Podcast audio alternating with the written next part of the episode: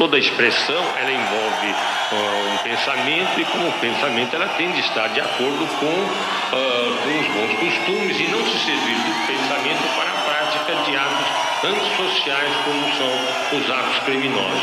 Temos o artigo 5 inciso 9 da Constituição, que diz que todo ser humano tem o direito à liberdade de, de expressão, tem o direito de ter ideias e tem o direito de divulgá-las sobre qualquer aspecto, sobre qualquer meio, seja por equipamento impresso ou por equipamento de radiodifusão. Alguém que canta uma determinada, um determinado pensamento não pode estar considerado ao lado de quem trafica. Bom, eu vou pedir licença, nós vamos continuar com esse debate. Um pequeno intervalo e voltamos um instante.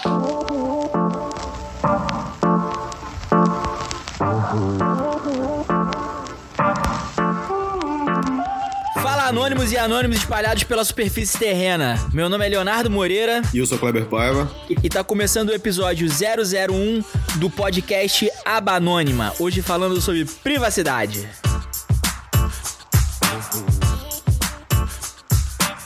Hoje a gente está falando diretamente de São Francisco, Califórnia. Estamos aqui para a RCA Conference é, certamente o, o tema privacidade vai ser um tema em voga na conferência. Hoje, para conversar com a gente, é, presente aqui também em São Francisco, Miguel Reis, uma palma de salve. Miguelito, primeira vez nos Estados Unidos? Primeiríssima. E aí, como é que tá sendo?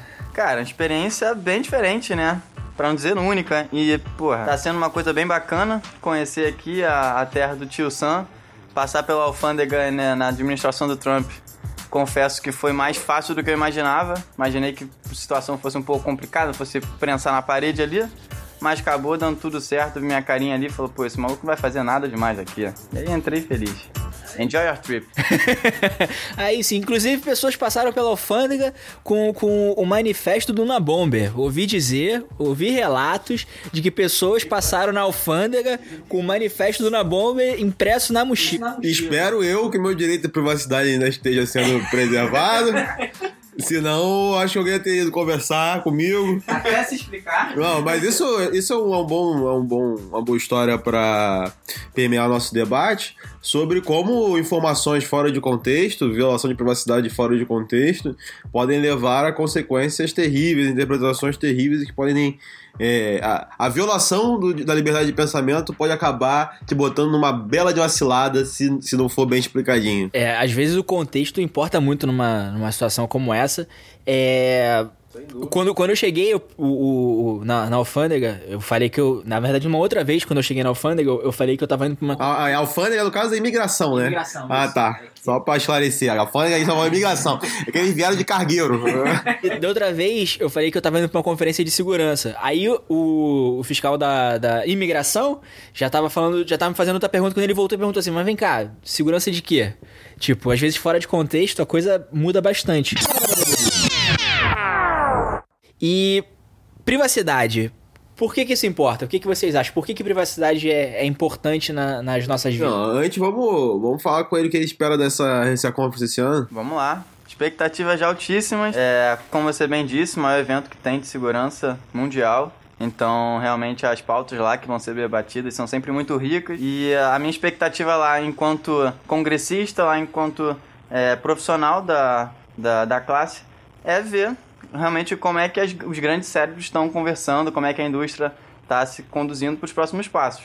Acredito que algumas pautas como regulamentação, compliance acaba pegando é, bem forte, né? AI, machine learning e privacidade, sem sombra de dúvida, está em voga no momento. Ele falando da classe, assim, é, ele botou a RCA Conference como o grande sindicato dos metalúrgicos de segurança da informação. É, vamos, vamos fazer nossa bandeira aqui, companheiro. Você falou sobre privacidade, é, e a gente tá falando, na verdade, sobre privacidade e estamos no evento de segurança da informação. Co co como tá o clima da cidade em relação a isso? O clima da cidade, olha, tem, curiosamente, muita propaganda de empresas de segurança. Que tem coincidência, até, boa. É, tem até vaga de emprego saindo no outdoor ali. Vem, deve, vem pro time. É, então, realmente, é uma outra estrutura, uma outra mentalidade. Curiosamente, aqui, outra informação engraçada é que é, a parte de imigrante é, vem muito forte. Cara, aqui, essa foi a primeira vez que eu vi uma, um outdoor com vaga de emprego, cara. Isso é assustador. O nível de concorrência aqui pelos esses profissionais de excelência, os caras chegam a anunciar em outdoor que tá contratando dev para fazer parte de um time competitivo, dinâmico e aquilo que toda vaga é. Uma situação bem diferente do nosso mercado lá do Brasil. Né? Vocês viram mais alguma coisa de. Não, eu vi anúncio de empresas no táxi, por exemplo. Eu noto que a, que a, a cidade está relativamente cheia. Ontem a gente foi dar um, um rolê ali no pier pô, a cidade estava bastante cheia, não necessariamente por causa do evento, acho que é um, é um lugar turístico mesmo, mas a cidade fica muito cheia, a gente tá com, teve dificuldade de conseguir hotel, teve dificuldade de conseguir passagem e, e tudo mais, é, e eu acho que vem num, num momento muito importante, porque assim, a gente vai começar o evento essa semana, e houve a entrevista lá do Zuckerberg a, na semana passada, que ele foi amassado no Congresso é, americano para falar justamente sobre a questão da, da, privacidade e como os dados são utilizados dentro do Facebook. É, às vezes para atender interesses não necessariamente é, legítimos. E aí eu queria puxar já para vocês o seguinte: por que, que privacidade importa? Por que, que é importante a gente ter privacidade? O que, que vocês acham sobre isso? Bom, acredito que privacidade é uma pauta que tange o dia a dia de todo mundo, né? É, é uma condição necessária, condição fundamental, todo mundo tem direito a, é, e que é fundamental para a construção do pensamento, é fundamental para termos voltado à liberdade de expressão, é, para você, enfim, estar tá fazendo caminhos exploratórios, até construir seu raciocínio, enfim. E, e, a partir do momento que você tem algum tipo de violação frente à sua própria privacidade, eu acho que isso é extremamente grave. Um questionamento que as pessoas vão fazer, né? Ah, eu entendo que é importante a privacidade para você manter algum nível de liberdade de pensamento, explorar sua mente, conseguir e conseguir chegar a outros tipos de conclusões, mas e os riscos dessas conclusões não serem boas para a sociedade, ou serem prejudiciais, serem, serem danosas, serem de alguma forma agressivas aos outros seres humanos? E esse me parece ser um risco inerente desse tipo de direito. A gente precisa, sim, é, monitorar comportamentos odiosos é, quando eles vão ser executados e, e, e, e de alguma forma, tentar evitá-los, mas se a gente for entrar no nível de, de mass surveillance, de vigilância em massa, para evitar que isso aconteça na sua origem, é um caminho extremamente complicado, extremamente danoso à sociedade. Vou citar aqui, aproveitando que a gente começou com, com Planet Ramp, é, o CD deles ao vivo, e também ele fala sobre a Constituição Brasileira, eu vou ler com calma aqui uh, o, o artigo 5 inciso 10 que diz que são invioláveis a intimidade, a vida privada, a honra e a imagem das pessoas, assegurando o direito à indenização pelo dano material ou moral decorrente de sua violação. E no inciso 12, uh, ah, a gente tem: é inviolável o sigilo da correspondência e das comunicações telegráficas, de dados e das comunicações telefônicas, salvo, no último caso, por ordem judicial, nas hipóteses e na forma que ali estabelecer para fins de investigação criminal ou instrução processual penal. Ou seja, lá atrás, em 1988, lá a galera já estava pensando é, como que a privacidade era importante pro, pro, pro Brasil. É, o, os sistemas constitucionais consagram a, a a privacidade como um valor importante. Né? O Brasil, se inspirado à luz de valores como da Constituição Americana, que também consagra é, esse direito, é, consagrou na nossa Constituição esse tema que é importante para gente. O, o, o radical privos, na verdade, ele tem a ver com a privacidade e com a propriedade privada. Alguns estudiosos ah, acreditam que a privacidade começou quando surgiu a propriedade privada. E eu acho que faz algum sentido isso, porque a partir do momento que você tem um, a posse de alguma coisa, você tem direito de usufruir daquilo ali da forma que você achar melhor, melhor e não necessariamente dar satisfação para as outras pessoas.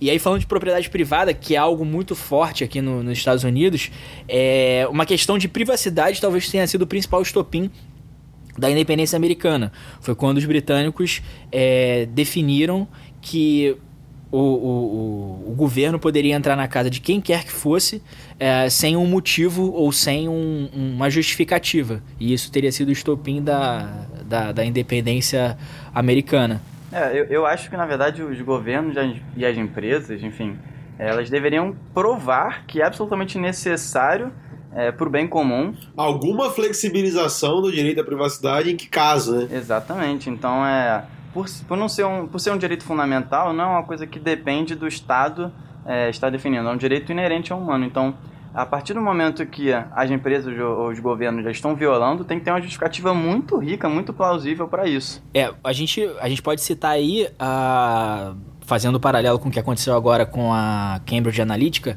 a campanha do Obama, porque o Obama ele utilizou claramente e publicamente as informações em redes sociais, só que com uma grande diferença, ele pediu. Ele pediu para as pessoas instalarem um aplicativo no celular e esse aplicativo conseguia mapear aquela pessoa e os contatos das pessoas, diferente do que foi feito na Cambridge Analytica, onde os dados foram, eu vou botar entre algumas aspas aqui, foram roubados ou foram adquiridos de forma não necessariamente é, lícita. Com autorização do usuário, respeitando as políticas de uso, é, enfim, é, não foi transparente a utilização desses dados. Isso é um debate interessante, porque, por exemplo, é... Miguel, você compartilharia os seus dados médicos para um bem maior, para uma pesquisa ampla sobre, sei lá, sobre, sobre algum aspecto de saúde? Você toparia? Com certeza. Se a causa for genuína, por que não, né? É, então, assim, a, a forma de aplicação é importante para. As pessoas em geral elas abririam mão de privacidade por uma boa causa. É... Tem até um bom exemplo para colocar isso, né? É, na verdade, são dois grandes exemplos de publicidade de dados, é, entre muitos, né? Mas alguns que vieram à, à tona. Um deles é daquele aplicativo Brightest Flashlight, que era um aplicativo de lanterna, é, aliás, que fazia o seu smartphone virar uma lanterna. E ele compartilhava seus dados de geolocalização, vendia para terceiros sem o seu consentimento.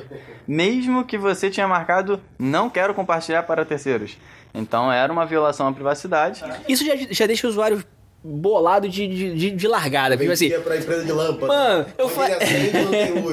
eu falei que eu não queria, você me perguntou, você pegou e vendeu, aí, aí é, é complicado. Pô, mas pior que esse é o da AT&T, né? Daquele plano de o pacote de, de, de dados é, que você poderia pagar, você teria essa opção, né? De pagar 30 dólares a mais para realmente é, manter e privar a sua privacidade. Privar não sei se seria mais a palavra para garantir a sua privacidade. Então você teria que pagar pelo que você já deveria ter. Então, você vê o buraco mais embaixo. E pouca gente, pouca gente aderiu a esse plano. Isso que é o, é, é o mais curioso, assim. Talvez as pessoas é, não queiram pagar pela privacidade. Talvez. Não sei se ela não tinha expectativa. Não sei e isso parte para outro, outro pensamento que é o seguinte: privacidade é algo inato do ser humano?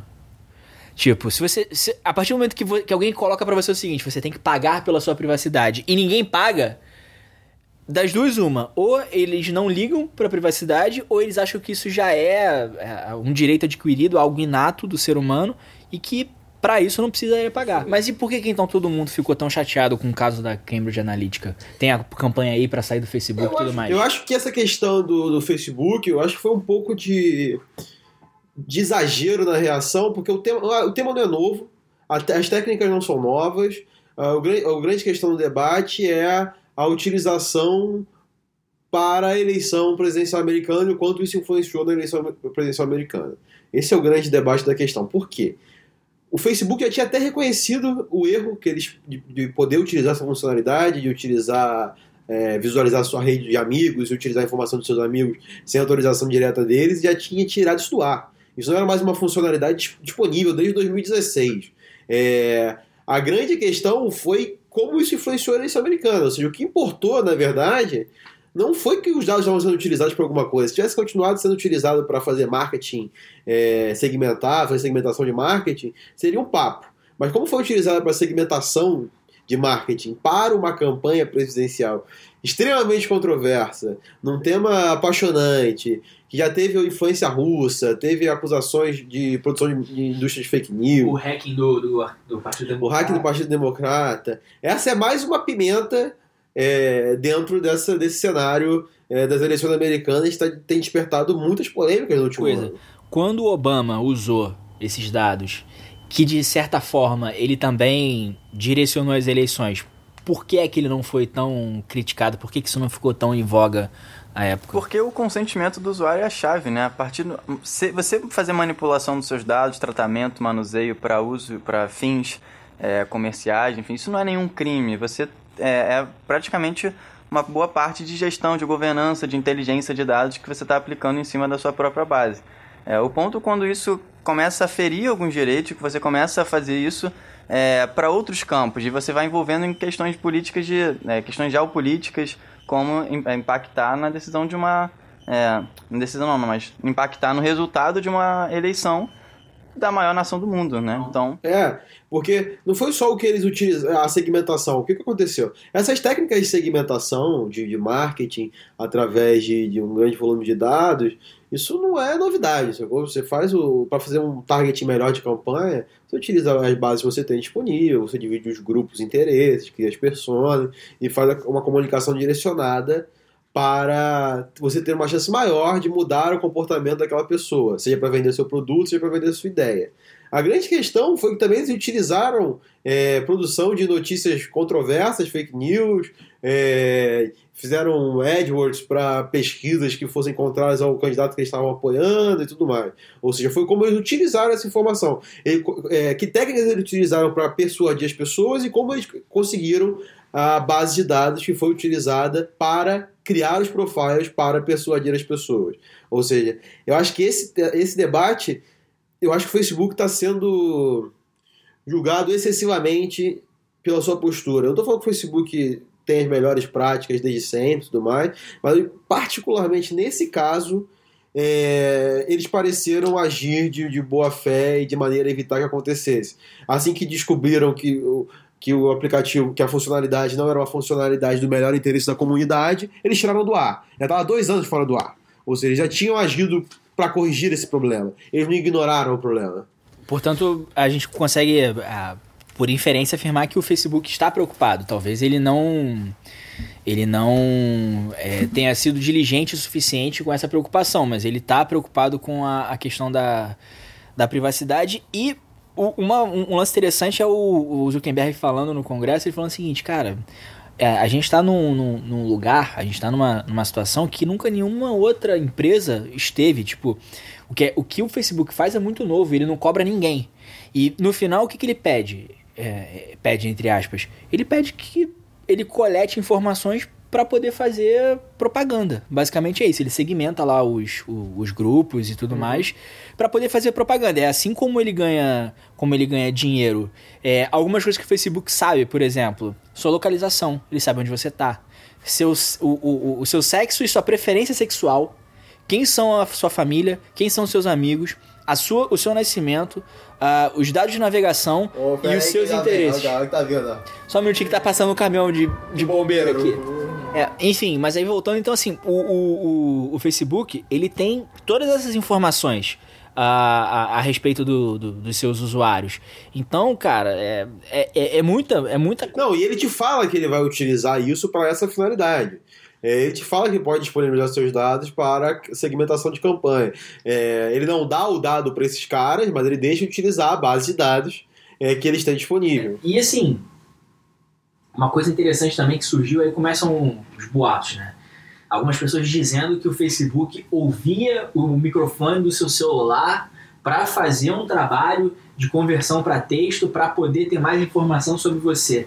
Na boa, com todas essas informações que ele já tem sobre você, seus hábitos, para onde você vai, com quem que você conversa, ele não precisa é, gravar você de uma forma talvez não tão idônea, porque ele já tem essas informações e é muita, muita informação. Não, e sem contar que, sem... contar que é, seria um processo complexo que exigiria bastante processamento. É, não sei se as tecnologias disponíveis hoje é, de, é, de transformar voice to text são boas o suficiente para conseguir captar em situações sem, sem a utilização direta do microfone. É muito mais um, um um exagero, uma histeria coletiva nesse momento do que algo, uma funcionalidade prática e funcional já. Eles negaram isso no, no Congresso uhum. É, para esclarecer qualquer tipo de resquício de dúvida sobre isso. É, Congresso. É, tem, tem, tem umas horas que olha assim para ele aquela porque dá, dá uma empatia, porque realmente é, o crescimento que, que essas empresas tiveram nos últimos 10, 15 anos é algo fora, fora da, da, da caixinha, tipo, algo sem precedente na história da humanidade.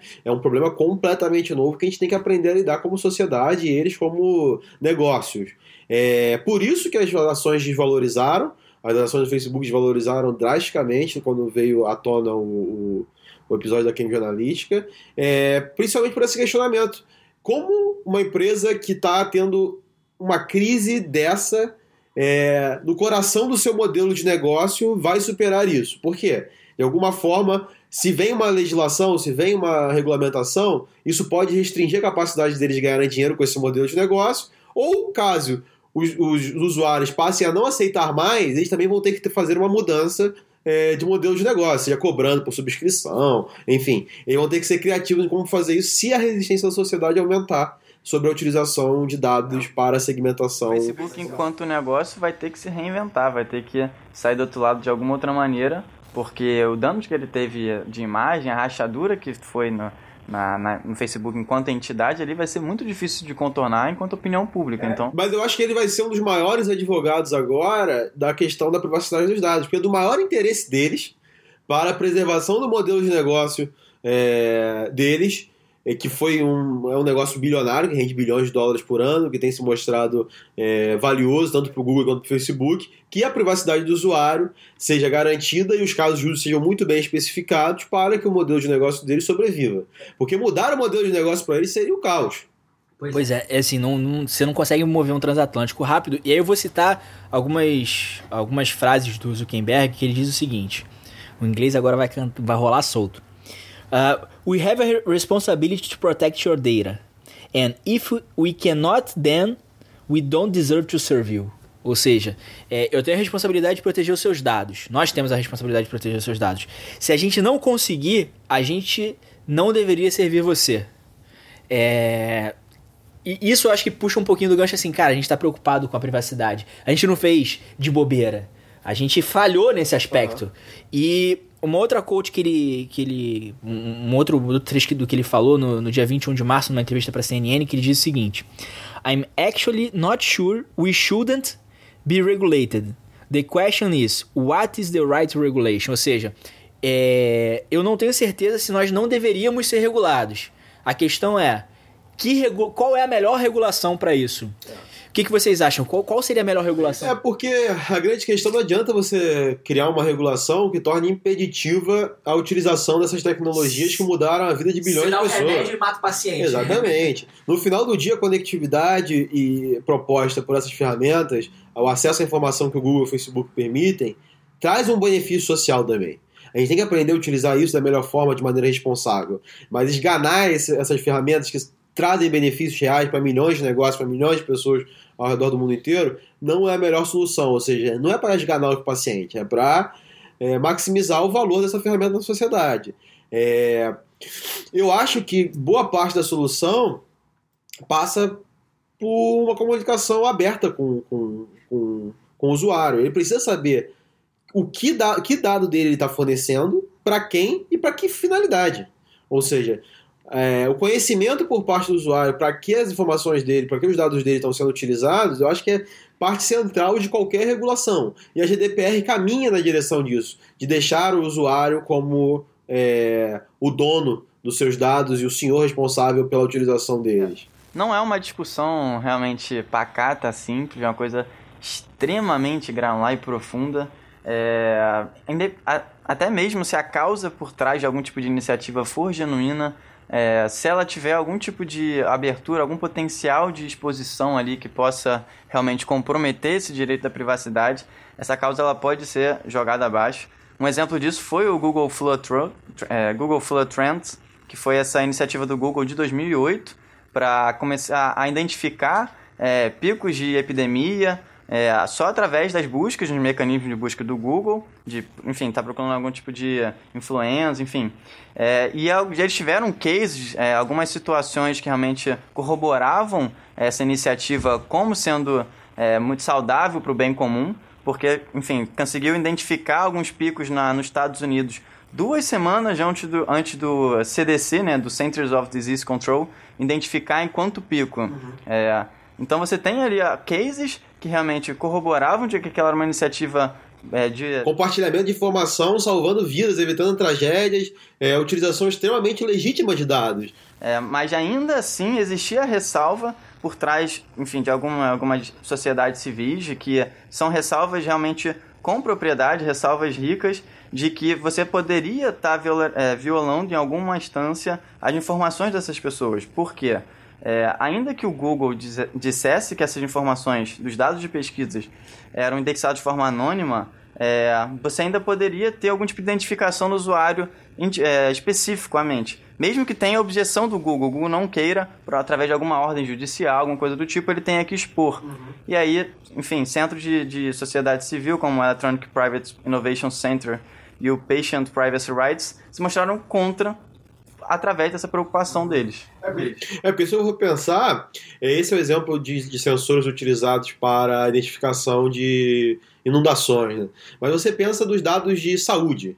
Os dados, por exemplo, que esses novos aplicativos, tanto da Apple quanto do Google, começam a coletar, e se eles fossem utilizados, por exemplo, para seguradoras é, correlacionando, por exemplo, com outros exames que você fez, enfim. É utilizar Big Data para seguro de saúde. Isso, em algum, em algum grau, por exemplo, poderia negar algumas pessoas, grupos de risco, acesso à saúde. Ele, poderia, ele teria taxas tão altas que ele não teria como aceitar é, fazer o pagamento daquilo. Por isso que existe algum grau de benefício de é, privacidade como interesse coletivo difuso. Por quê? É, em algum grau é melhor escorrer o risco aqui de, de, de agruparem a gente em grupos maiores é, e a gente conseguir trazer é, é, direito à saúde a mais pessoas do que a gente excluir completamente outros indivíduos. Porque se a gente continuar nessas práticas sem nenhum tipo de distinção, o que é um bom uso, o que é um mau uso, qual o limite desse uso, a gente vai, pode chegar a casos extremos, onde pessoas, por exemplo, vão ser negadas completamente o, o acesso a determinado direito. É, eu entendo que, por exemplo. É, eu entendo que, por exemplo, o caso de saúde é um caso bastante extremo, porque uma pessoa que tem uma doença importante ser cobrada a mais. É, pode não ser muito justo pelo lado humano da coisa, uhum. mas como negócio talvez seja. Eu, eu, entendo, mas pensa quando você começa a tentar fazer o papel de. de. brincar de Deus. Começar a fazer é, predição. É, não, esse cara, simplesmente pelo contexto familiar dele, simplesmente pelos genes que se manifestaram até agora, quando você começa a trabalhar, por exemplo, com mapeamento genético, é, e você negar baseado em, em risco futuro. Você fala assim, não, cara, pelo seu histórico familiar, pode não se manifestar, porque a gente já sabe é, que a manifestação de genes depende do seu estilo de vida, do seu ambiente, mas eu já vou te botar uma taxa extremamente abusiva que talvez eu te negue o direito ao acesso à saúde. Mas assim, quando a gente está falando do direito à saúde, pode não ser o melhor, mas imagina o seguinte: é uma empresa de aluguel de carro. Que pega aqui, eu nunca tive uma multa nos últimos cinco anos, que eu dirijo 200 km por semana, é, que eu dirijo. Finalidade finalidade tá bem. Tá, tá excelente. Uma finalidade, porra, Não, direcionada, verdade, que faz sentido. Na verdade, isso que eu tô falando seriam é, os, os, é, os critérios para o algoritmo funcionar. Mas assim, imagine, a gente tá pensando do lado ruim, de alguém que. que tem uma doença, que é algo que não necessariamente ele tem controle sobre isso, é, ser cobrada mais. Mas imagina o aluguel de um carro você conseguir alugar um carro ou comprar um carro é, mais barato porque você é o melhor motorista. Eu acho que esse é o coração desse debate, que é justamente você conseguir é, definir bem e regular bem os casos de flexibilização da privacidade. Em que contexto isso tipo, faz sentido? Saúde talvez seja. Não, perigoso. saúde talvez faça sentido se for em pró é, pró, pró, em pró do, do protegido, em pró, em do qual, segurado. Qual protegido? O protegido Não, o segurado, em pró, em do segurado. O que você pensa só? Você mostra, é como se fosse um crédito proativo. É, você conseguir pagar taxas menores porque você é, nutre bons hábitos, porque você tem um bom histórico genético, mas faz sentido. Mas do ponto de vista de dificultar o acesso à saúde, eu já acho talvez fosse ser uma limitação necessária. É, porque no final do dia não pode ser simplesmente independente de qualquer valor, independente de qualquer objetivo. A gente precisa ter é, limite uhum. para um comportamento social aceitável. É, você falou uma parada muito legal, comportamento social aceitável. Talvez, a partir do momento que as pessoas é, saibam que a, a forma com que elas estão dirigindo o carro, ou a forma que elas estão levando a vida delas, é, impacte elas comecem a mudar. É, tem um, um, houve um artigo é, é na, que foi publicado na Scientific America de um cara chamado Sander van der Linden que diz que quando as pessoas estão sendo observadas, o comportamento muda. Em geral, elas, elas são mais compliance, digamos assim, e elas são mais complacentes com as coisas que estão acontecendo é, ao redor. Então, assim, Talvez isso tenha um benefício indireto, que é as pessoas se comportarem de uma forma melhor. Isso é, é muito doido. Quem, quem, nunca foi surpreendido por um sorriso você está sendo filmado? Pois é, e aí você já fica assim, pô, tô sendo filmado, calma aí, peraí. Deixa eu mudar a postura aqui, fazer peito de pombo. Mas é, é, os casos de, de vigilância que vieram mais à tona, de, do Snowden e tudo mais, até os casos até mais antigos, é, quando eles são exclusivos com, com a, o propósito de aprimorar a segurança e de melhorar contra o mundo exterior, enfim, principalmente até vendo os Estados Unidos como ponto focal, é, isso acaba até sendo bem aceito, bem recebido, existe uma certa tolerância para essa situação. Agora, quando se envolvem é, esse tipo de preocupação com o, as informações, com a privacidade das pessoas, dos americanos no geral, isso começa a trazer outras discussões, isso começa a trazer outras inquietações, e aí eles já acabam não ficando tão complacentes, né? Uhum. É, porque eu acho que o grande momento de frustração é o desvio de função, né? O cara falou que ia fazer tal coisa, não fez, fez algo muito maior, é, ou direcionou para outro propósito. Aí que rola a frustração das pessoas. Porque eu já acho que hoje em dia, utilizando essas tecnologias que já fazem parte do nosso dia a dia, redes sociais, celulares e tudo mais, as pessoas já têm uma expectativa menor de privacidade e elas aceitam isso em algum grau. O problema é quando isso é completamente violado, você é negado a qualquer, é, qualquer nível de privacidade. E ou, pra, ou, ou em, é, em, utilizações que você não foi informado que seria. É, e aí que as pessoas me parecem ter uma revolta um pouco maior. E é isso que a gente vai ter que é, controlar e limitar bem na questão de uma regulação sobre privacidade dos dados. É, e outra coisa também que, em geral, as pessoas usam muito esse argumento que é: ah, você não tem nada para esconder, então, tipo, pode, pode vasculhar tudo.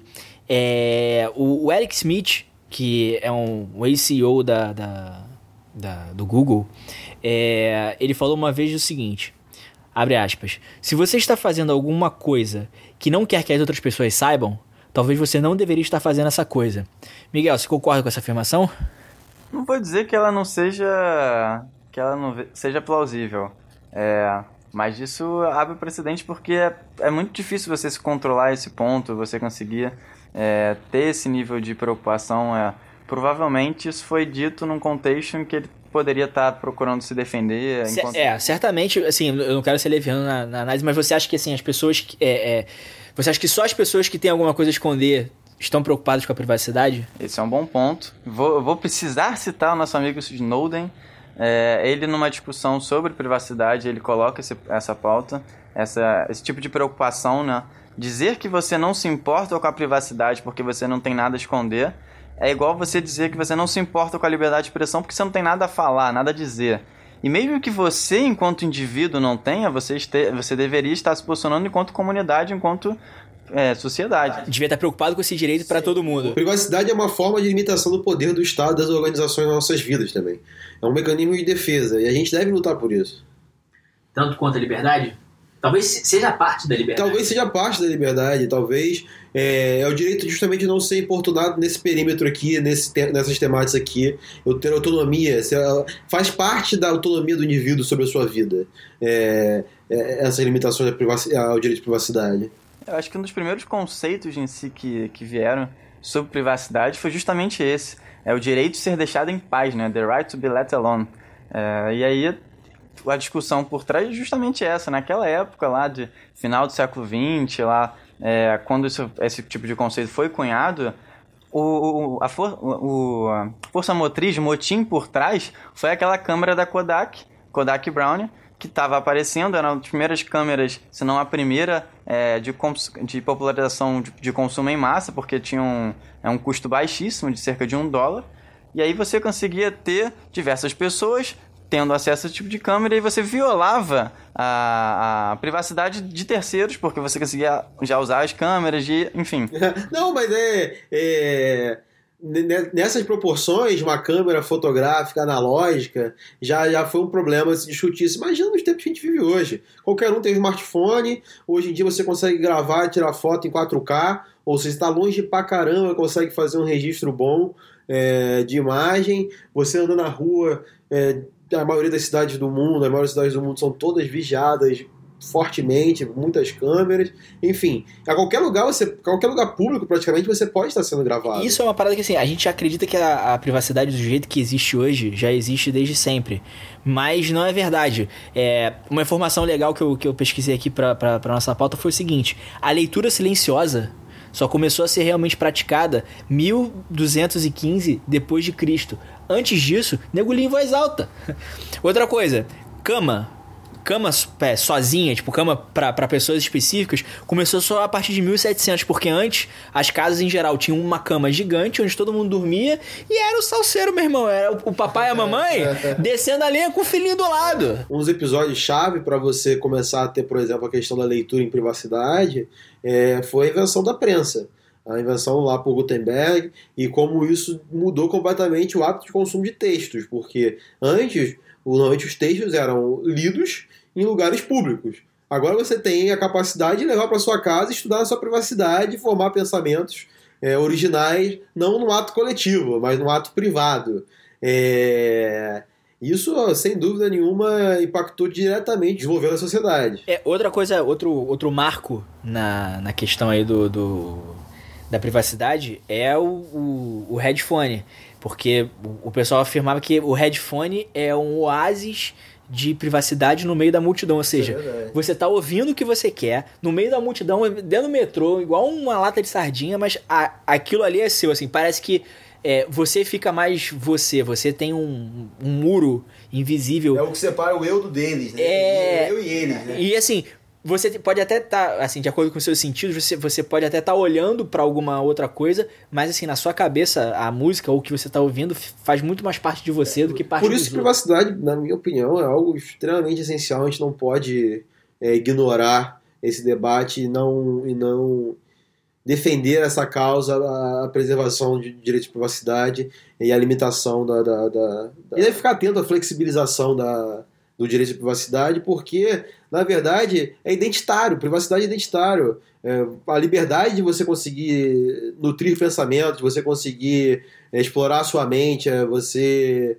é, ouvir uma música sozinho, ouvir um texto sozinho, ler um texto sozinho, é, isso é essencial na formação da sua identidade, em quem você é, que pensamento você nutre no seu, no seu privado. E violar isso eu acho que é extremamente prejudicial à, à mente das pessoas.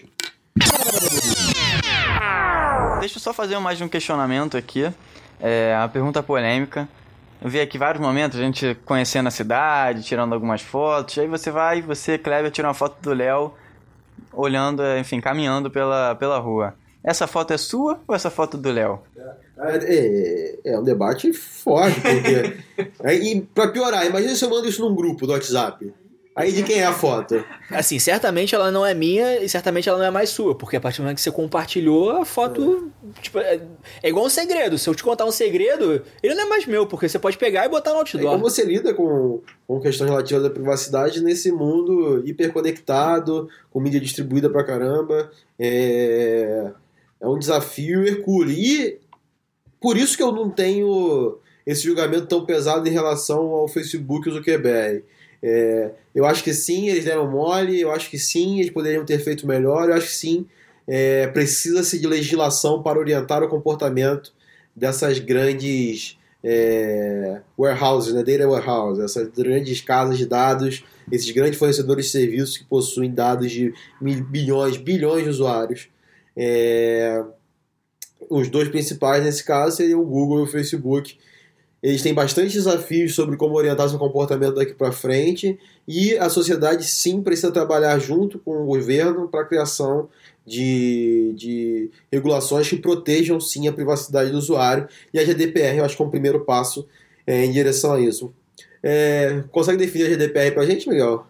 Explicar um pouquinho para que, que, é que é a norma? GDPR, Global Data Protection Regulation, é uma regulamentação que vai entrar em vigor né, daqui a pouco, ainda esse ano, é, e ela, em maio de 2018, e ela prevê que todas as empresas, todas as entidades que retêm, é, armazenam né, dados de cidadãos europeus precisam estar em conforme com algumas normativas, com algumas, com algumas regula- regulamentações específicas. É, essa é um passo adiante, é um passo importante para a proteção dos dados dos usuários.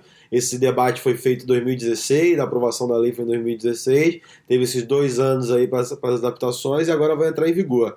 Ela é a primeira grande regulação sobre privacidade de, de dados é, para esse novo mundo pós-Google, pós-Facebook, e os Estados Unidos já começa a fomentar o debate aqui, com certeza vai ser uma das temáticas da RCA Conference desse ano. O Brasil é, também não possui uma regulação de dados, a gente ainda não possui, é, ano passado foi criado um comitê sobre privacidade de dados, mas é a única iniciativa que nós temos até o momento e precisamos começar a nos posicionar sobre essa temática para lidarmos melhor com a utilização de dados em massa, que só vai aumentar. A utilização de Big Data, a utilização é, dessas informações só vai aumentar. Hoje eles já começaram a fazer, os grandes provedores já começaram a fazer algumas coisas é, para empoderar o usuário dos seus dados. Por exemplo, o Facebook já dá a possibilidade de você fazer o download de tudo que eles têm ao seu respeito.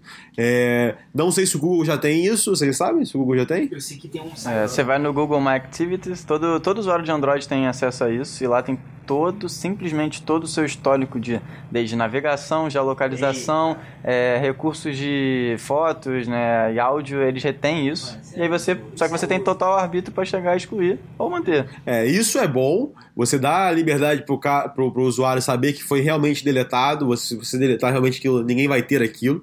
Eu acho que é uma coisa essencial. E você também ter acesso àquilo. Se eu quiser migrar de serviço, por exemplo. É, mas aí tem, tem, tem uma, uma, uma das polêmicas justamente sobre o Facebook sobre o depoimento do Zuckerberg foi o seguinte: o tal dos Shadow Profiles.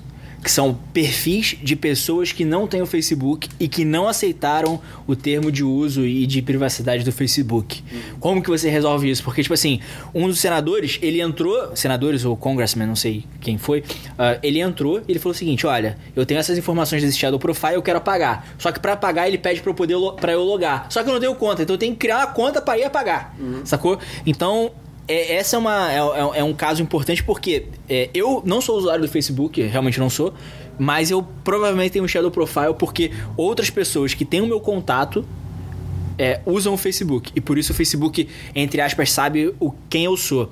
E aí, seguinte, quais são as medidas que a gente. As medidas tecnológicas que a gente pode tomar? Tipo assim, imagina o caso de. de é, cara, eu não quero ser rastreado na internet. Que medidas tecnológicas a gente pode fazer para isso?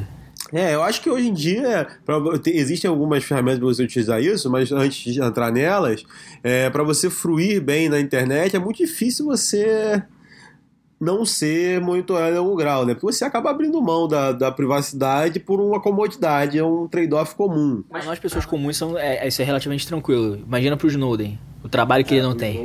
É, pro Snowden é realmente complicado. para ele. Eu peguei um exemplo lá. Né? É, no, no extremo do extremo.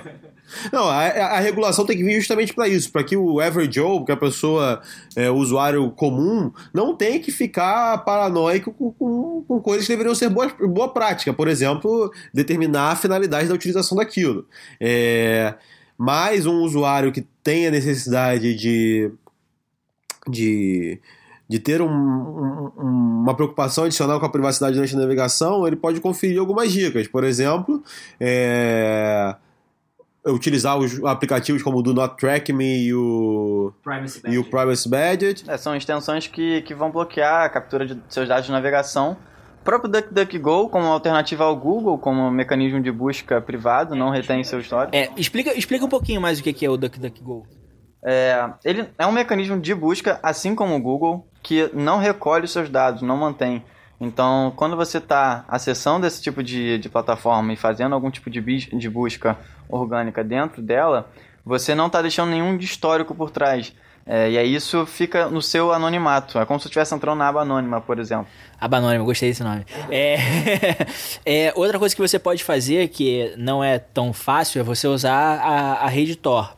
Uh, a rede Tor é, um, é, um, é uma rede que anonimiza uh, o tráfego na, na internet. Então você tem vários membros nessa rede e quando você entra, você, você entra e, e injeta informação nessa rede por um lugar, só que ela sai por vários lugares é, de forma quebrada. É, então, assim, é praticamente impossível rastrear de volta quem fez aquela requisição ou quem gerou aquele dado na rede. É um pouquinho mais complexo de fazer, mas não é também um. Ó, aposta no futuro. Eu acho que já descobriram alguma vulnerabilidade no Tor, só não divulgaram. Considerando algumas investigações que tiveram recentemente nos Estados Unidos, é, teve o caso do, do, da promotoria abrindo mão da denúncia de alguns pedófilos para não, não, não divulgarem como eles conseguiram extrair aquela informação. É porque o grande problema, entre aspas, do, da Redditor é o seguinte: eu, eu vi uma pesquisa há muitos anos atrás sobre isso, na verdade, uma, uma prova de conceito que é o seguinte: se eu sou um nó na Redditor e o meu nó está sendo utilizado para saída de dados, eu posso é, fazer um tapping na minha saída de dados e ver tudo que alguém tá mandando para fora. Uhum. Sacou? É, esse é um dos problemas que você tem. Como que você mitiga? Usa HTTPS dentro da rede Tor. Uhum. Porque você vai estar tá criptografando e vai estar tá saindo por um lugar descentralizado. Mas se você não estiver usando, eu me lembro que no caso, na época, é, eram e-mails governamentais de, agen de agen agências americanas governamentais uh, que estavam usando a rede Tor, faz sentido, uhum. eles querem um anonimato, só que o nó por onde eles estavam saindo, começou a, a, a, a gravar os dados que estavam sendo trafegados, estavam em texto plano e eles começaram a ver o que estava acontecendo ali. Então, foi, foi muito mais uma prova de conceito, uhum. mas que funcionou. Talvez esse, essa seja uma não, forma. Não, a gente vai falar de, de, de Tor, vamos falar de Deep Web no, no, próximo, no próximo. Nos, nos, nos, próximos episódios, que dá, dá caldo pra caramba. Mas voltando aqui à, à questão da privacidade, então a gente tem basicamente dois grandes casos de uso modernos de, de, de dados em massa. Um para vigilância, para vigilância governamental, que foi o grande debate no caso Snowden, onde o governo está monitorando as pessoas sem autorização delas. Esse caso é muito doido porque, tipo assim, foi uma falha de segurança para a NSA é, de, que foi exposta devido a um problema de privacidade do global, porque não era só nos Estados Unidos que eles estavam sendo verificados. Então, assim, como que segurança é, uhum. anda sempre muito próximo da, da, da, privacidade? Então, através de um problema de segurança, do incidente de segurança que, que foi causado pelo Snowden, descobriu-se uma série de violações de privacidade de, de, de, pessoas ao redor do mundo, como por exemplo a, a, a Petrobras é, ter dados. É, sensíveis sendo coletados por, pela, pela NSA, ou a, a presidente na época, a Dilma, ter também informações sensíveis sendo coletadas. E aí a gente pode puxar um outro gancho para uma discussão é o seguinte: qual é o nível de privacidade que uma pessoa é, publicamente exposta como um chefe de Estado tem que ter e qual o nível de privacidade que eu, como cidadão comum, tem que ter? Uhum. Vocês acham que é diferente? Em que aspecto seria diferente? Não, com certeza é diferente. Eu acho que aquele envolvido na, na, na vida pública, na coisa pública, ele naturalmente tem que abrir em algum grau é, da sua privacidade para o bom exercício da função pública. É, não quer dizer que ele não tenha vida privada, mas quer dizer que algumas coisas têm que ser flexibilizadas. Por exemplo, um cara desse não pode ter anonimato total de agenda. Tipo, não tem como não saber onde o governador está.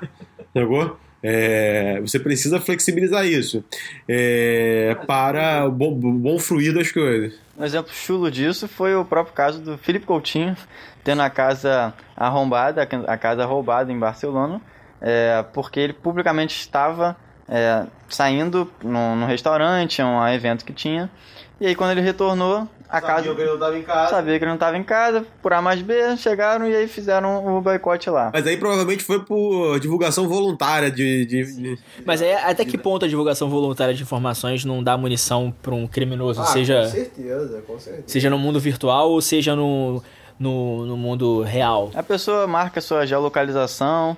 É, em tudo quanto é lugar, ela te vai fazer um Instagram Stories e aí vai dentro da empresa ou dentro da, da casa e, co e, consegue explanar, né? Consegue expor algum tipo de informação que não deveria estar sendo pública é, naquele... É, essa foi até uma cena engraçada durante o depoimento do Zuckerberg, que um, que um parlamentar perguntou para ele, assim, o Zuckerberg, você se sentiria confortável em divulgar para todos aqui o hotel que você ficou essa noite? e aí ele, ah, não. não. Uma risadinha, não. É, enfim, são informações, essas informações, por exemplo, todos esses serviços monitoram sobre a gente enquanto nosso celular está ligado. O Google faz isso com uma maestria assustadora. E assim, e o Google, de certa forma, ele tem os seus interesses, cara. Ele consegue descobrir quais são os seus interesses. Porque quando você faz uma pesquisa, aquilo ali é seu interesse de alguma forma. O Google, de alguma forma, é uma extensão do seu cérebro. Sim. E eles sabem muitas coisas que você pensa. Porque, assim, eu pelo menos, se eu preciso estudar sobre algum assunto, eu uso muito duas ferramentas. O, pro, o, o sistema de busca do Google e o YouTube. São duas ferramentas que eu uso pra caramba, assim. As duas são do Google. Se ele correlacionar ali certinho, ele descobre o que, que eu tô querendo pra frente. Mole, fácil. É, existe essa questão, como eu estava falando, do compartilhamento da utilização desses dados por governos, que o caso Snowden deixou isso bem, bem latente, e o mais moderno, que é o do Facebook, que é a utilização para fins comerciais e é, para fins é, no âmbito civil, não no âmbito de monitoração em massa, para para questões de Estado, mas sim para, por exemplo, na utilização de uma empresa de marketing para fazer marketing político, na utilização de um anunciante para fazer propaganda segmentada. É, o que é um escopo bem diferente, por exemplo, é, da utilização para espionagem. Né? É, e isso é outro problema, tipo assim, quando que a privacidade deve ser quebrada? Teve o caso de São Bernardino, aqui próximo de onde a gente está, que um, um, um terrorista fez um ataque, matou pessoas, feriu pessoas, e o celular dele não poderia ser desbloqueado. A Apple negou o desbloqueio uh, do, do, do, celular, alegando a questão de privacidade. É... Eles falam que não tinham meios, né? É. Eles não tinham chave criptográfica. Eu, de certa forma, entendo. E, e, no final quebraram. No final quebraram o celular do cara. Não, não a Apple. Não a Apple, o, o FBI, acho que com uma empresa subcontratada. O que eles fizeram basicamente foi o seguinte: eles clonaram vários celulares daquele fizeram um ataque de força bruta. Então, um celular foi clonado em vários e eles vão atacando até conseguir quebrar. Uma hora eles vão, vão, vão conseguir quebrar. Isso é outra coisa também. A gente é seguro até certo ponto. Depende de quem tá querendo acabar com a nossa segurança. Tá querendo mesmo. É. Né? Porque se tu quiser mesmo, vai ser, vai ser difícil. É... E aí você tem um outro problema, porque assim, isso aconteceu aqui nos Estados Unidos. E se tivesse acontecido no Brasil? Tipo assim, é, eu poderia pegar o, o, as informações é, de um americano que fez alguma coisa no Brasil e mandar para os Estados Unidos. Ou seja, é, a informação não é territorial, mas as leis são territoriais. Mas tiveram alguns lapsos disso no Brasil, alguns dois ou três bloqueios do WhatsApp é, por conta do, da, não, da, da, não divulgação de informações, da não quebra da criptografia do WhatsApp. É, e aí isso fez com que o WhatsApp lá ficou parado 24 horas, 12 horas, 30 horas, enfim, no Brasil, por ordem judicial. Não foi para frente, mas. Justamente por não estar, estar determinado ter, eh, territorialmente a questão dos dados, é que eu acho que deveria caminhar para uma legislação mais global sobre privacidade dos dados. Isso deveria ser consagrado em âmbitos maiores que em todos os estados nacionais. É, isso deveria ser, ser pauta dos grandes congressos, ser pauta na ONU, por exemplo, em como, de alguma forma, criar uma regulamentação orientadora de privacidade do usuário globalmente. Até porque essas empresas são globais. Então, é, deve ter algum tipo de padrão de adoção de privacidade em seus, em seus critérios mais avançados para todo mundo que é usuário daquele serviço. O Facebook, por exemplo, já se comprometeu a aplicar as normas da GDPR para todos os seus usuários ao redor do mundo. É, outra informação importante que você falou sobre o Brasil ter bloqueado o WhatsApp. Uh, alguns dias atrás, mais especificamente no dia 13 de abril, a Rússia bloqueou o Telegram uma corte de Moscou bloqueou o Telegram sobre a, a alegação de que o Telegram não estaria abrindo a conversação uh, de, um, de um caso de um, de um ataque em São Petersburgo é, em abril. E esse ataque matou 15 pessoas. É, eu acho que o Telegram ele nem tem meios de conseguir é, abrir essa conversação. Mas nesse momento o Telegram tá, tá fora do ar no, na, na, na Rússia. Então, assim, de novo, é outra questão da terri território Itália. Da informação estar em um território específico, com leis específicas e sujeito àquela, àquela legislação que não necessariamente é a legislação mais moderna. Né? Eu acho que assim, você bloquear um aplicativo é, porque foi utilizado para um ataque terrorista é a mesma coisa que você bloquear, proibir um carro porque houve um acidente. Não, não, não, não, faz, o problema não é o meio, o problema é o, o, o que está acontecendo ali, entendeu? Esse, esse que é, o, é o, o real problema. É, eu acho que a, a gente tem que ser bem um pé firme em algumas questões relativas à privacidade. É, e alguns riscos vão ser corridos, não tem como. É, qualquer direito vem com algumas responsabilidades e vem com alguns ônus em, em, detrimento dele. E garantir privacidade realmente vão ter situações que vão ser bem delicadas de se lidar, como o caso foi de São Bernardino. Mas talvez a gente precise passar por isso para ter um amadurecimento como sociedade. É, a limitação de poder é essencial no caso da privacidade. Você dá todas as informações para o governo, dá todas as informações possíveis para utilização indevida por uma empresa. É, não é do melhor interesse das pessoas, isso mudaria drasticamente as nossas dinâmicas sociais. A gente precisa sim deixar um pé firme sobre a resistência é, de utilização de determinados nossos dados. Não, a, a discussão é tão profunda que se você é, for colocar na ponta do lápis alguns dos pontos que se é, que sempre se debatem, um deles é a questão do direito ao esquecimento, né? Então você pega casos como de uma jovem americana que morreu de um acidente de carro de uma forma brutal é, e porventura tinha fotógrafos de pessoas que registraram aquele momento no, na, no momento do incidente, né? É, e, teve, e postaram na internet.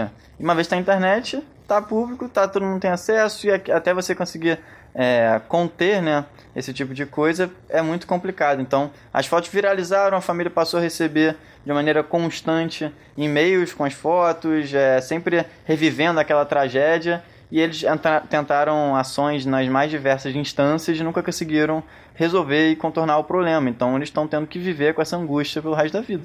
A que, que vocês atribuem a necessidade do ser humano de saber da vida alheia? É, os bloggers e os vloggers em situações como essa, que é uma situação, poxa, brutal. Chega a ser até ser meio mórbido as pessoas quererem ver esse tipo de, de coisa. A que, que vocês atribuem essa necessidade do ser humano de olhar a vida ah, alheia? Somos animais, um animal social, né? É, há um interesse sobre, sobre o comportamento do outro, sobre a vida do outro, porque de alguma forma isso impacta o nosso, é, impacta a nossa existência.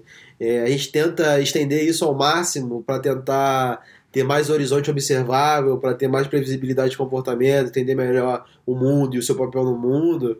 É, mas chega em algum grau que isso é inviável, né? Chega em algum grau que isso se torna mais agoniante do que é, é benéfico para a sua compreensão no, no, no, no seu ambiente. Mas me parece algo inerente a animais sociais, interesse pela comunidade, interesse sobre o que acontecendo na vida do outro. É algo que a gente não consegue fugir muito. O problema é quando isso começa a ter impactos reais na saúde, no bem-estar das pessoas. É, é... O problema é quando vira uma obsessão, né? Você é obcecado pela vida dos outros. E... Teve alguns casos de pessoas que é, passaram por problemas de depressão, desde o do adolescente do millennium, que tem aquela questão do, F, do FOMO, né? Do Fear of Missing Out. Fear of Missing Out é, que o cara não está presente nas oportunidades de, de saídas, de ver, enfim, é como se a vida dele não tivesse indo para frente, tem, gera uma, uma angústia, uma depressão. Isso é um problema que está batendo na porta de muitos adolescentes, de muitas pessoas. É, mas que tange essa questão de você estar tá sempre preocupado, preocupado com a vida alheia. Você vê que no Brasil, um dos maiores programas, se não o maior programa é, desses de reality show é o Big Brother. Então, você já vê que tem alguma coisa muito errada. É, desperta a curiosidade, não tem como não despertar a curiosidade. É, somos curiosos, temos interesse pela, pela, pela vida dos outros, pela vida em comunidade.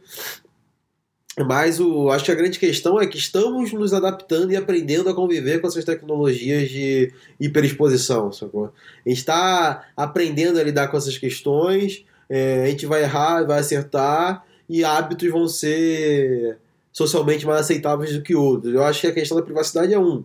A gente tinha uma expectativa que todo mundo ia expor tudo no Facebook, que era o fim da privacidade, mas na verdade me parece que caminhamos para uma utilização mais madura disso.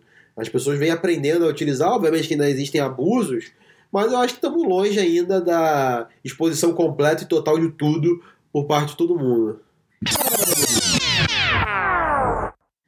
Acho que a grande reflexão que tem que ficar é, para os próximos meses é se privacidade deve ser regulada e como deve ser regulada. É, o que, que vocês acham sobre isso? Acho que é o grande plano de fundo do depoimento do Zuckerberg aqui nos Estados Unidos, é, porque os Estados Unidos me parece vai seguir sim é, os europeus e criar uma regulação de dados, coisa que o Brasil ainda não tem. O que, que vocês acham que é importante ter contido numa regulação de dados? Bom, de fato, você é, para conseguir ir para frente com uma regulação dessa, é, as informações que que estão sendo coletadas, elas precisam ser públicas, públicas no sentido de que o usuário precisa ter consciência, é, consciência sobre elas, de consentimento precisa sobre aceitar, elas. Né? Precisa aceitar elas de forma explícita, termos de, de uso explícito, dizendo o que, que eles estão coletando, para que razões e que tipo de opções que os usuários podem ter é, em cima disso. De compartilhamento, não, eu te dou acesso, mas não quero que seja compartilhado. Não, nem sequer te dou acesso. Enfim, então, é, a regulamentação, sem dúvidas, é o, é o caminho. É, nesses próximos passos, é, isso vai avançar bastante. A, a, grande questão é exatamente o que que vai entrar no mérito da regulamentação. Uma, uma coisa que muito me interessaria, que eu acho importante também sabermos, o que que tem ali de metadados nossos. O que, que foi colhido de não somente dados que eu, que eu inseri na sua plataforma, mas que outros sensores você utilizou para colher é, metadados sobre mim. É, hoje em dia, gente, o, o, o, o, exército americano utiliza metadados para tomar decisões de guerra. Por exemplo, em relação à geolocalização de celular e tudo mais. É, o que, que as empresas utilizam de metadados nossos para, para, para melhorar seus serviços? Eu acho que é essencial que a gente tenha direito de saber isso, tenha direito de saber de todos os dados que foram coletados por aquele serviço e conseguir fazer o download disso também. E, e a exclusão permanente em caso de solicitação me parecem outros pontos essenciais para uma norma de regulamentação de dados. É, e assim, isso para uma empresa, para um governo, cara, eu toparia, por exemplo, compartilhar os meus dados de, de geolocation enquanto eu dirijo para melhorar o trânsito. Eu, eu não teria nenhum problema em compartilhar isso. Uhum. É, e outra coisa importante é o seguinte: isso pode ser compartilhado de forma anônima. Ele não, o, o, o, governo ou a empresa não necessariamente precisa saber que eu sou eu. Ele precisa saber que alguém passou naquele momento, naquele lugar e estava a X quilômetros de, velo, de velocidade média. É, eu compartilharia os meus dados de saúde eu, eu toparia fazer isso por um bem maior, talvez por uma pesquisa mais, mais ampla. Imagina que, que bom que seria. Mas de maneira anônima, igual você falou. De maneira anônima. Você, você sabendo que aquilo vai ser utilizado de forma anônima, que você não vai ser identificado, você ainda está preservando a sua privacidade. Pois é, é puxando o gancho que você falou do metadado. Tipo assim, uhum. aquilo ali vai virar no, no final um metadado. Vai falar assim, olha, as pessoas que têm esse biotipo, que têm esse estilo de vida, que moram nesse lugar, têm esse tipo de, de, de, problema de saúde, entendeu? Então, você não precisa saber quem é o Léo, ou quem é o Miguel, ou quem é o Kleber. Mas quando você acaba correlacionando tudo isso, você muito provavelmente você consiga chegar a quem é quem, né? Você consegue é, boas informações de hábitos, talvez. É, mas é, quando você mistura isso na multidão, eu acho que fica. Se distribui na amostra. Exato, exato. Então, assim, a questão da privacidade é a aplicação e como que você vai usar esse dado. Se você vai usar esse dado querendo dizer que o Léo é o Léo, é complicado, entendeu? Uhum. É, para questões políticas, eu acho que a pessoa deveria ter a, a autonomia de escolher. Olha, eu tenho meu candidato e eu quero compartilhar com o meu candidato as minhas informações. E aí ele tem uma amostra para isso, para poder trabalhar em cima disso. É... Mas voltamos ao, ao, ao, lance da aprovação. É essencial que você tenha consciência e você aprove a utilização dos seus dados para determinado fim por determinada pessoa. É Só que... Genérico. E assim, um, um, um, senador ou um congressman falou com o Zuckerberg justamente isso. Ele falou assim: é, o seu termo de, de, de privacidade de serviço é uma bosta. Volta para casa e faz Volta. É, ele falou, sucks. Tipo, volta, fala com seus advogados, fala assim, cara, esses seus advogados te cobram caro, volta e fala assim, isso aqui não está funcionando e a gente precisa fazer outro. Esse é outro problema, que tipo assim, você vai parar para ler, é, você não vai entender nada. É uma língua. O tem que ser simplificado para facilitar o entendimento do usuário. Aquilo ali, eu sei que a, da, igual a física tem a matemática como linguagem, o direito tem uma linguagem muito específica. Mas, cara, não é a pessoa comum que vai conseguir entender aquilo, entendeu? E dizer que, ah, aqui está o sistema de uso, clique aqui dizendo que aceita. Poxa, isso é. E outra, coisa, e outra coisa, eu acho que privacidade e segurança tem que ser, se tornar padrões. Tem que ser o default e você abre mão. By design. Não é, não é você falar que não quer, você dá opt-out. Uhum. Não é você sair, não, não quero que monitore minhas conversas. Não, opção número um tem que ser essa e você tem que ir lá manifestar que aceitaria é, a monitoração das suas informações acho que seriam é, pontos importantes para se conter numa regulação de dados. Como é que está o Brasil em relação à regulamentação de dados? O Brasil está com essa iniciativa recente, né, do final do ano passado. É, isso foi, já tiveram alguns episódios frente a ela de ações com empresas que conseguiram ir para frente. A mais gritante nesse momento é o Netshoes, que já, já fez até uma carta de recomendação é, porque o, a Comissão de Proteção dos Dados Pessoais, eles fazem um inquérito civil público, que aí eles fazem essa apuração em cima daquele tipo de vazamento, estudam, entendem o que, que foi vazado, que, que, qual foi a atuação da empresa frente a, a, ao leak, é, e quais recomendações elas fazem enquanto comportamento. Então, No caso, o Netshoes próprio, é, eles repudiaram a forma com que o Netshoes estava comunicando para a base, foi um e-mail simplório, falando que é, ah, tiveram algumas informações, veja como é que você pode contornar e tudo mais. E eles falaram, não, vocês vão fazer uma abordagem é, um a um, vai entrar em contato com todo mundo, é, senão, senão isso vai estar tá subjugado, é, com o direito de algum tipo de punição mais, mais gritante. Inclusive, acho que um exercício bacana de ser feito, é, para quem estiver ouvindo, é você fazer aquela busca no site Have I Been Pwned?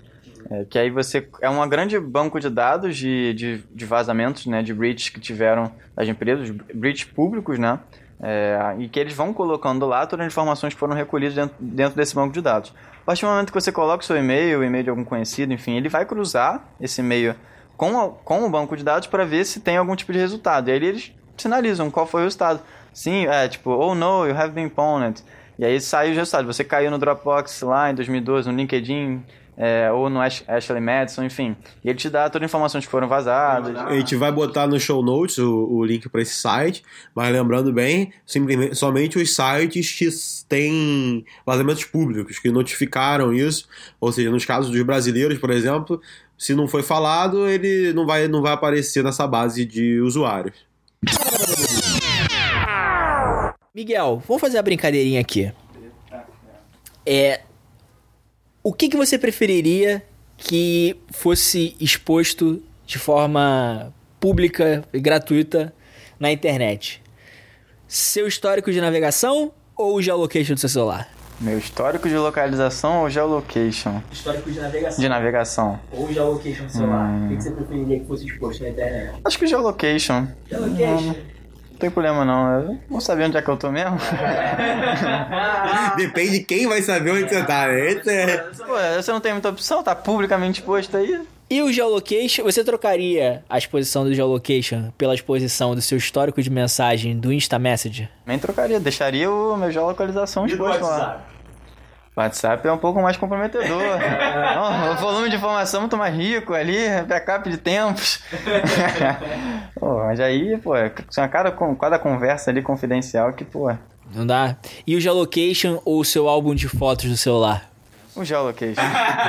não, essa, essa brincadeira é pra ilustrar, cara, que os dados não nascem iguais. Existem é, existem valores que a gente prefere e que a gente não prefere, existem preferências sobre que dados compartilhar, como compartilhar, com quem compartilhar, e é isso que a gente precisa ter em mente. Que a gente precisa é, dar autonomia que os usuários tenham consciência sobre isso e que eles escolham o que compartilhar, com quem compartilhar e para que finalidade. O poder tem que estar na mão do usuário. A gente não pode deixar que, essa, que, que grandes corporações e o governo façam uso indeterminado das nossas informações privadas. A gente precisa sim de brigar por uma regulamentação que preserve esses valores, que preserve sim a autonomia do usuário sobre os seus dados. Porque quem, quem atribui valor àquele dado em si é o próprio usuário. É, então você tem algum tipo de informação, aliás, algum tipo de dado que está sendo exposto para uma pessoa, ele pode ser inútil, para outra ele pode ter um, um, grande valor. Então, às vezes uma pessoa não estaria disposta a compartilhar os dados de localização, enquanto outra estaria 100%, não vê nenhum tipo de nenhum tipo de ressalva com isso, enquanto o histórico de mensagem, por exemplo, ela estaria completamente reativa, completamente inclinada a, a não aceitar esse tipo de disposição. Bacana, acho que a discussão fluiu bem, acho que a gente abordou bastante temas aí a respeito da, da, da privacidade. É, flertamos alguns momentos aí com segurança também, que acho que de certa forma anda de, de, de mão dada. O que a gente podia fazer é dar umas dicas para as pessoas como elas conseguem é, aumentar sua privacidade, principalmente nesses dois serviços, Facebook e Google e como eles conseguem olhar as informações que eles têm disponíveis, esses serviços têm disponíveis sobre ele. É, é, Facebook, por exemplo, você poderia ir lá na página do, do settings, lá na configurações, e, e nas configurações de privacidade faça, começar. Faça a revisão das políticas de privacidade que estão lá, veja os aplicativos que vocês autorizaram é, compartilhar os dados, que dados estão sendo compartilhados, reveja esses aplicativos aprovados. É, o Facebook tem um tourzinho lá de privacidade que você consegue fazer. E recomendo a todos baixarem as informações que o Facebook tem de você e darem uma olhada ali é, e deletarem o que não for mais de interesse de vocês. A mesmíssima coisa no Google. No Google você pode entrar lá nas configurações e rever as políticas de privacidade, ver que informações o Google tem é, sobre você e deletar é, o que você não gostaria que, que permaneça lá. É, outra coisa que a gente falou mais cedo também é a questão do, do Privacy Badger, que te ajuda a ter uma noção do que, de que dados estão sendo coletados. É... Desconnect, para não acompanharem, fazerem o seu track enquanto você navega. Desconnect ou Do Not Track são duas extensões com a mesma finalidade, mas é, resolvem o problema. É, e assim, se você tiver paciência e tempo livre, lê os termos de serviço e privacidade do, dos serviços que você utiliza é, para tentar entender mais ou menos o que está que que tá sendo coletado e como que está sendo utilizado a, a, as suas informações. informações Eu recomendo muito esse documentário, que é Terms and Conditions May Apply. Eu acho que ele não está mais no Netflix, mas você pode achar no YouTube, que explica um pouquinho sobre esse mundo de termos e condições e como essa, essa existe um abuso claro ali é, do, da boa-fé dos usuários. Beleza. É, Miguelito. Encerramento. Encerramento. O que, que, que, você traz pra gente Qual aí de encerramento? Sobre privacidade, Exato. O que, que se importa? Quais são os próximos passos? Acho que a grande lição que fica é leia os termos. Brincadeira, não. É, é uma decisão prudente, sim, ler os termos, já é uma recomendação, embora seja um tanto quanto é, improdutiva, podemos dizer assim. As pessoas geralmente é, são, não estão inclinadas a ler esse tipo de documentação por Até ser. Adesão, né? Tipo, você não consegue negociar com o Google. Ou tu adere. É, é binário, é sim ou não ali o negócio. Fora que é extenso, é complexo, é denso, enfim. É, mas realmente esse tipo de preocupação é, que as pessoas têm começam a vir mais à tona, não estavam. É, acho que as pessoas estariam confortáveis e, e enfim, numa situação que elas abririam mão de muitos pontos da, da, sua, é, da sua privacidade porque elas não sabem, não têm entendimento dos riscos que estão associados. A partir do momento que elas conhecem, têm essa consciência de que riscos são esses, é, elas começam a ter preocupações de hábitos que são mais policiados né, nesse sentido. Então é, é uma postura também muito individual de como você pode é, ser mais ativo com esse tipo de coisa, mais preocupado. É, esse tipo de ação, de usar extensões simples para aumentar e elevar o seu nível de, de privacidade, você tentar fazer teu, teu papel de comunidade, seu papel de rede, é, divulgar essas informações, ajudar com as pessoas ao seu redor. Muito provavelmente seu pai, sua mãe, seu tio, sobrinho. Sobrinho não, a galera mais nova geralmente é mais, mais é, antenada, mas é, o pessoal com, com mais idade tem algumas, alguns tipos de bloqueio, alguns tipos de dificuldade com essas novas tecnologias, enfim, e não são tão preocupados com isso, então é, conseguir educar dessas práticas, dessas boas práticas, também ajuda consideravelmente. E qual é a sua mensagem de encerramento, Miguelito? O que, que você deixa aí pra, pra nossa audiência sobre a questão da privacidade? Tipo, em uma frase. Busque conhecimento. Não, é Tebilu já deixou o seu legado. É... Cara, veja o filme do Snowden. não, não sei, o livro dele é interessante também. Enfim, procure entender sobre o tema, porque é, isso tange a, a, a, preocupação de todos. Privacidade diz mais sobre você do que você imagina, talvez. Muito mais, hein? Talvez estamos vivendo na era da, da, da superexposição, então é, é uma preocupação realmente genuína. É, privacidade não é bobagem, eu acho que essa é a mensagem final. É um tema que tem que ficar na cabeça de todo mundo. Hoje em dia existem já grande, grandes provedores de serviço com maçarocas de dados enormes, com capacidade de, de correlacionar e segmentar nossa vida melhor do que nós seríamos capazes, pessoas do nosso foro íntimo seriam capazes, e a gente precisa sim ter consciência como isso está sendo utilizado. É, a gente precisa retomar o controle sobre os nossos dados, sobre as nossas informações, como isso são utilizados, tanto por governos quanto por, por empresas. É, eu acho que essa é a mensagem que fica para todo mundo depois desse episódio. Bacana. Acho que foi, foi, foi legal, o papo foi produtivo. É, obrigado a você que está ouvindo a gente. É, segue a gente nas redes sociais. Se tiver alguma mensagem sobre o tema, alguma dúvida, manda aí, vamos dialogar, vamos conversar. Se você quiser ser convidado também, fala com a gente. Quem sabe você não pode estar aqui para conversar. É... Obrigado, obrigado Miguelito, obrigado Cléber. Próximo episódio será sobre o mercado de segurança da informação, direto da RSA Conference, a gente vai trazer alguns dados de mercado, algumas informações interessantes, porque a indústria de segurança tá bombando no mundo aí. Show de bola, galera. Obrigado, até a próxima. Vamos aproveitar São Francisco. Beijo, tchau. Valeu. Valeu. Uhum.